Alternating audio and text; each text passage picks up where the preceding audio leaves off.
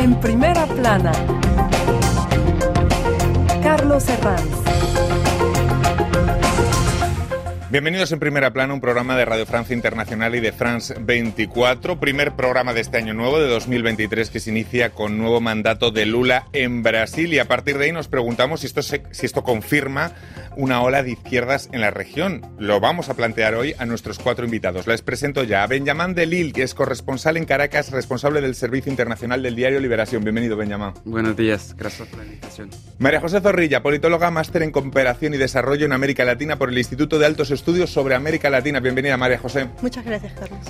Sabine Grandadán, periodista independiente especializada en Latinoamérica. Bienvenida. Buenos días y mi compañero David Gormezano, periodista en France 24, ex corresponsal en Brasil. Bienvenido, David. Hola, Carlos. 2023 arranca con nuevo mandato del incombustible Lula en Brasil, hoy nuestro asunto en primera plana. El izquierdista Lula, a sus 77 años, ha vuelto al poder en Brasil con eh, el Año Nuevo. En su primer discurso, tras ser investido, prometió reconstruir el país tras los años del ultraderechista Bolsonaro y anunció que Brasil está de vuelta en la escena internacional. El nuevo mandato de Lula refuerza la tendencia de más gobiernos de izquierdas en la región, pero no parece una izquierda homogénea, sino con varios puntos de vista respecto a asuntos como la democracia. Recordemos también el año pasado el triunfo de Gustavo Que se convirtió en el primer presidente de izquierdas en la historia de Colombia.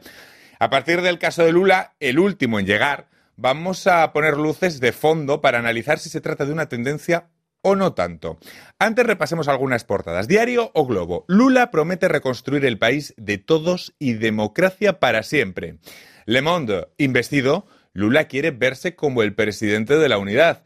Desde Argentina, la, Nación, Lula inició una nueva era con fuertes críticas al legado de Bolsonaro. Y en España, el país, las cinco primeras economías de América Latina están gobernadas por primera vez por la izquierda.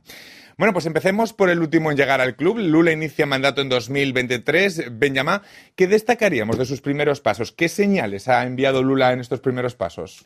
Bueno, primero muestra que Brasil está de vuelta al mundo, va a salir de su de su mm. isolación. Aislamiento, sí, sí. Exactamente, y ya tiene previsto, que, creo, tres visitas oficiales afuera, una en Argentina primero al finales de enero, también en Estados Unidos y a Portugal. Y las primeras medidas que ha tomado son medidas para rechazar al, legado de, Bolsonaro, pero no tanto. O sea, tiene una posición bastante difícil porque tiene que cambiar las cosas que, han que ha hecho Bolsonaro, pero sin mostrarse como en una oposición radical a lo que hizo porque tiene un país polarizado, con una, muchos em, brasileños que no quieren a, Lula y van, a tener que gobernar con eso, este país muy dividido. Claro, lo hemos visto en las portadas. María José Lula promete reconstruir un país que parece irreconciliable. ¿Cómo va a hacerlo? Claro, yo creo que justamente el mensaje principal de Lula a nivel de en Brasil va a ser justamente esto, la unidad. Como sabes, eh, recordemos que esta campaña presidencial ha estado fuertemente polarizada, claro, por grupos de extrema derecha, los militares, de nuevo, este fantasma de regreso a la dictadura. Y por otro lado tenemos, claro, el grupo de Lula con una nueva, con un posicionamiento hacia una nueva izquierda. Y creo que justamente Lula va a tratar de eh, como dices, eh, amistar estos, este, este, Brasil, estos 115 millones de brasileños a través de, por ejemplo, eh, nombramientos de diferentes ministros. Eh, esta semana Lula eh, nombró cinco ministros afro afrodescendientes y 11 ministras mujeres, entre las cuales... Es el máximo que ha tenido Brasil. Exacto, entre las cuales una de ellas es la hermana de Mariel Franco. Entonces, hay de nuevo esta oportunidad de reconstruir la democracia en Brasil. hay algunos temas vistos desde fuera, Sabine, en los que sí que parece que haber una, un cambio de tendencia. Uno, claro, es la Amazonía, ¿no? La Amazonía, yo diría que es el eje principal de, Lula con su nuevo mandato y apoyándose en, todo, en todos los países vecinos y en, em, en programas eh, que van a llegar muy pronto de colaboración, especialmente con Colombia, porque se habló con el, eh, tuvo Lula tuvo una cita con, con Gustavo Petro al día siguiente de su, de su toma de posesión y decidieron organizar una cumbre para la Amazonía donde participarían los 11 países que tienen territorio amazónico. Y esa es una, urgencia porque lo que encuentra Lula como situación en la Amazonía es peor de lo que tenía cuando tomó posesión en 2003, que logró revertir a lo largo de los años y que ahora fue completamente eh, destrozado por la política de Bolsonaro. Mientras tanto, este eje prioritario de la Amazonía y de recuperar la biodiversidad, luchar contra la deforestación, eh, se va a enfrentar a los gobiernos de ciertos estados amazónicos brasileños que están del lado de Bolsonaro, que están del lado de la explotación del agro, de mineral ilegal de la Amazonía. David, claro, es que este Brasil no es el mismo que el que entre 2003 y 2010 gobernó Lula. ¿En qué se va a diferenciar, por decirlo de alguna forma, Lula 1 de Lula 2? El Lula 1 era el candidato del Partido de los Trabajadores, con su historia, su trayectoria. Y el Lula del 2023 es el Lula de una coalición democrática que va de partidos de la extrema izquierda hasta partidos de la derecha conservadora. Cuyo primer objetivo era echar a Bolsonaro, pero ahora hace falta gobernar.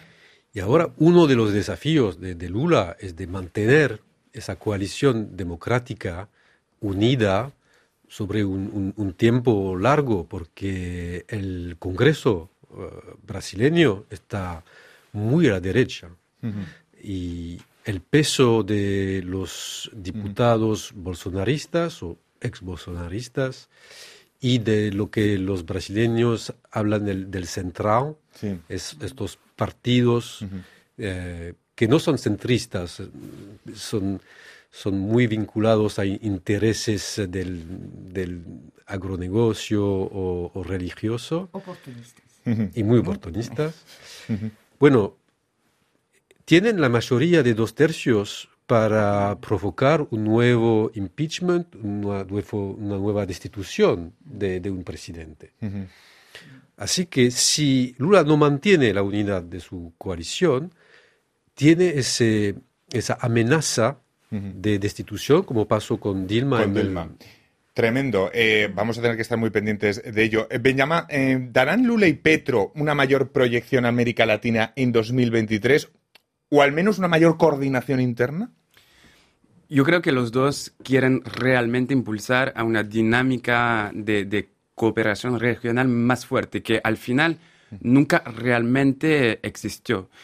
La cosa es que los dos van a querer ser líderes de esa impulsión regional. Yo creo que Lula tiene un peso muy fuerte porque tiene ya experiencia, viene de otra generación, ya tiene ese esa figura del compromiso y eso, creo que va a ayudar también en interno. Y Pedro quiere impulsar otra visión, quizás una visión más, eh, más actual de la izquierda. Vamos a ver cómo los dos pueden hablar, pueden tratar y ese cumbre en Amazonas va a ser súper interesante sobre eso porque van a llegar muchos otros países como Venezuela y ese tema de Venezuela puede ser interesante en eso. normalmente Francia también. Y Francia también, Tiene territorio amazónico. Eh, a ver, vamos a ver. María José, eh, Sabín, eh, misma pregunta. ¿Darán Lula y Petro una mayor proyección en 2023 América Latina? Pues yo creo que eh, justamente hay como, como Benjamín señala cierta competencia dentro de quién se va a volver la nueva figura o el nuevo líder de esta nueva izquierda en América Latina. Y me parece que, por ejemplo, no sé, una de las nuevas figuras que está eh, resurgiendo es el, la figura del presidente chileno, eh, Boric. Entonces creo que todavía son diferentes maneras de ver eh, ciertas políticas sociales en la región, pero creo que al final todavía es muy pronto para poder responder. Ah, ah, para hablar de proyección hacia el mundo, América Latina quizá es pronto, pero para hablar de una mejor coordinación interna, como hablábamos con Benjamín, em, ¿puede funcionar? Coordinación interna dentro de la región. ¿Dentro de la región? Sí, Lula ya anunció que quería revitalizar muchos, muchas instituciones interregionales que Bolsonaro eh, ignoraba totalmente, como el CELAC y la UNASUR, el Mercosur. Eh, ahora son intenciones, porque Claro. al fin y al cabo la- los países de la región, eh, si hablamos de México, por ejemplo, tienen intereses incluso económicos e intrarregionales un poco divergentes a veces. Los hay que se, se acercan más a China, a- al eje Asia-Pacífico, y los hay que quieren abrir y acercarse más a Estados Unidos y Canadá y Unión Europea. Como decía Benjamín, hay analistas que señalan que el único líder que tiene esa capacidad de unir a la región en desafíos comunes es Lula, aunque otros gobiernos quieran, no tienen el peso de Brasil ni la experiencia del presidente mm, Lula. No sé si está de acuerdo David. Bueno, al mismo tiempo, muchos países de Latinoamérica temen un poco de Brasil Claro. por, por el tamaño de la economía brasileña. Eh, en el Mercosur, una de las razones de, por cual el Mercosur está estancado es que es un país de más de 200 millones de habitantes, es un, un poder, es un, un poder económico muy grande y las otras economías eh, latinoamericanas son más chicas. En, en Argentina, por ejemplo, eh, en un periodo de, de construcción del Mercosur, la industria argentina desapareció, unos, unos sectores de- desaparecieron porque la industria brasileña era más competitiva. Así que el económico es muy importante. Pero también Estas- genera temores. Pero también genera temores por, el, por, por la magnitud que tiene Brasil. Sí, por el otro lado también está ahí eh, México que quiere competir con, con Brasil, con el peso de Brasil, y, pero con otras decisiones, con otros socios. Con la llegada de Lula al poder, las cinco principales potencias de la región, Brasil, México, Argentina, Chile y Colombia, están gobernadas por la izquierda, algo que es una novedad al mismo tiempo. Benjamín, ¿esto es síntoma de algo o hacer el análisis grupal en bloque es un error? Es complicado porque hay factores que, que se aplican a cada país y hay factores globales. Yo creo que la pandemia es un factor interesante porque muchas poblaciones de Latinoamérica se dieron cuenta que se necesitaba un Estado fuerte, un Estado social para enfrentar a crisis como, como esa crisis sanitaria. Pero también al mismo tiempo hay un rechazo global a una forma de política, política de derecha que, que, que no funcionó en los años 2010 y después hay también cosas realmente, bueno, que, que dependen de cada país. Por ejemplo, lo que pasó en Chile nace de un movimiento social, lo que pasó en Brasil es una reacción al bolsonarismo, lo que pasó en Colombia es diferente también. Una oh, desestigmatización de la izquierda en Colombia. Es decir, son cosas distintas, ¿no? Claro, Las realidades hay- hay distintas. Esos, eh, esas dinámicas globales, yo creo que tienen mucho que ver con el económico y después dinámicas internas de política de gestión social que son diferentes. Vamos a seguir analizando si se, se está produciendo o no una ola de izquierdas en América Latina, Latina con la llegada de Lula al poder, pero va a ser a vuelta de esta pequeña pausa hasta ahora.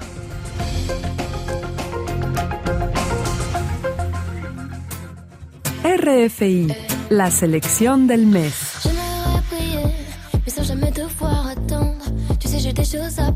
Aurel San et Angèle. Et voilà, je me suis plantée.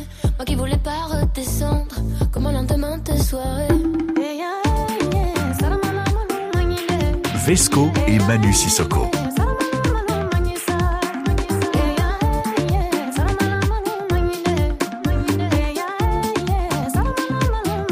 Ce n'est qu'un au revoir, Jeanne Haddad.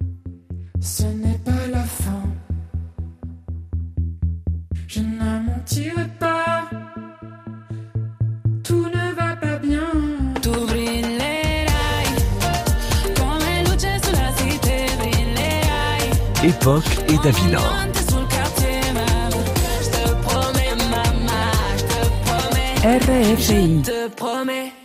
Seguimos en primera plana esta semana analizando con la llegada de Lula al poder, recién estrenado mandato en 2023, si se está produciendo una ola de izquierdas en América Latina y a partir de ahí si ese análisis se puede efectuar en, en bloque o no, o quizá no. Lo hacemos con eh, Benjamín de Lille, es corresponsal en Caracas, María José Zorrilla, politóloga, Sabín Grandadán, periodista independiente, y David Gormezano, periodista de aquí de France 24, que fue corresponsal en Brasil. Antes de la pausa estamos hablando con eh, Benjamín, que quizá hay algunas características, algunas eh, cosas que sí que podamos analizar en, para, todo, para toda América Latina como causas de esta ola de izquierdas y luego hay realidades específicas de cada país. No sé si está de acuerdo María José, David, eh, Sabín. Yo diría que hay otro elemento que mm, contribuye a que haya una ola de izquierda en Latinoamérica, a pesar de que pienso que también es una cuestión de oportunidades, de alternancia, pero es el, la, la- la toma de conciencia, si me puedo expresar así, de la opinión pública,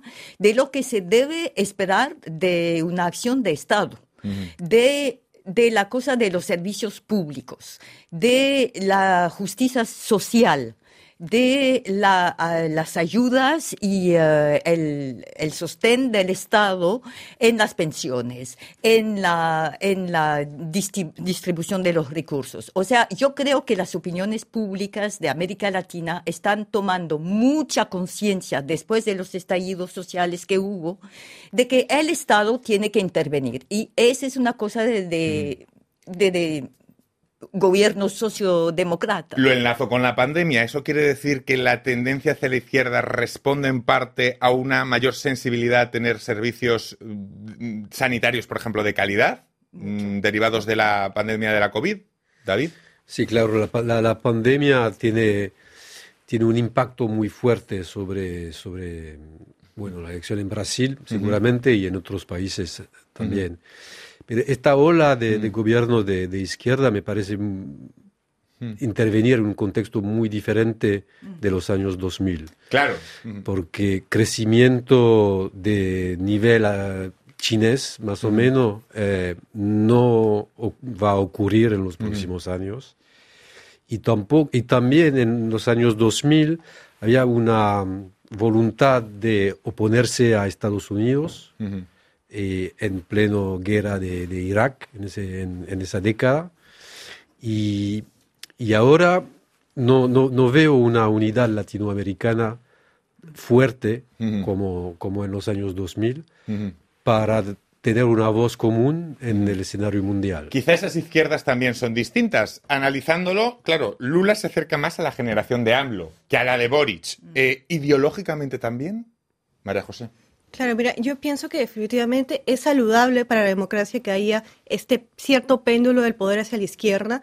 Y eh, claro, como te, como, te comentaba, Boric, Boric para mí representa justamente esta nueva imagen de una nueva izquierda con nuevas propuestas, por ejemplo, eh, interesados más en las luchas feministas, en las luchas medioambientales, en las luchas LGTBI, etcétera. Entonces, creo que es una nueva forma de, de- de tratar estos nuevos temas sociales con una, pues, con una nueva perspectiva.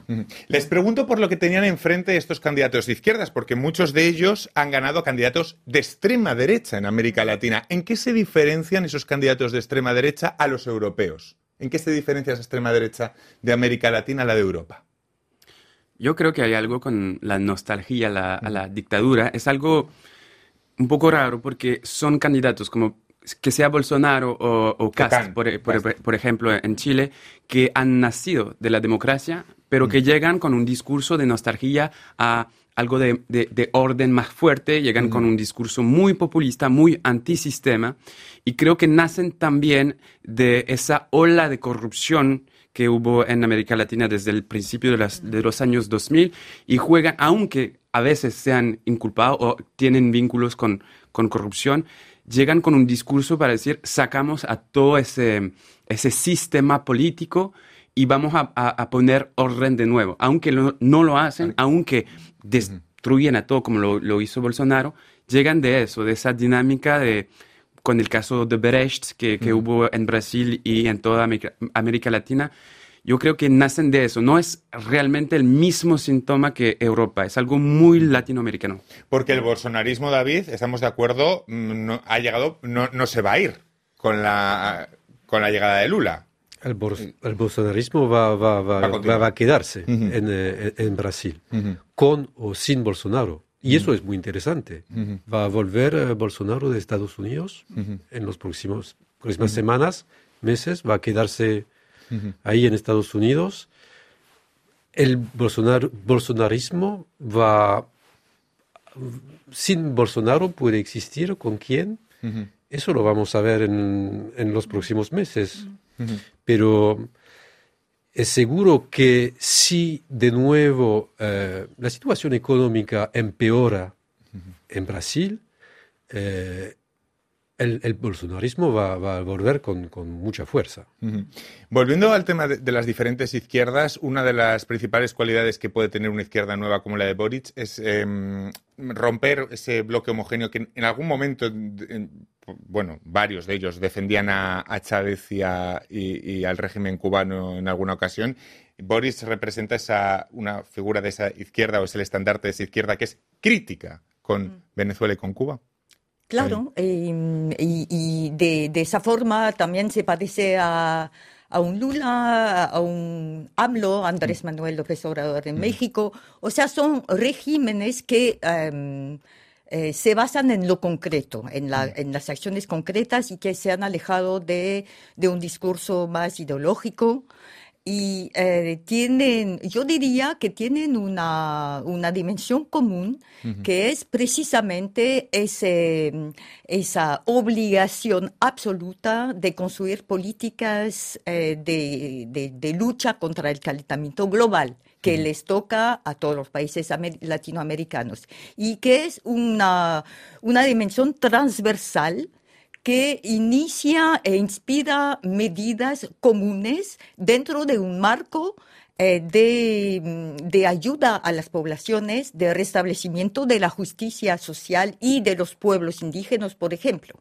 O sea, eh, este eje eh, transcurre en todos los países que a quienes toca el calentamiento global, es decir, a todos. Ujú. María José, la izquierda latinoamericana ya no es aquel bloque que defendía en su momento a, Chávez mm, y a los Castro. Definitivamente la izquierda ha cambiado en estos 20, 20 años, desde los años 2000.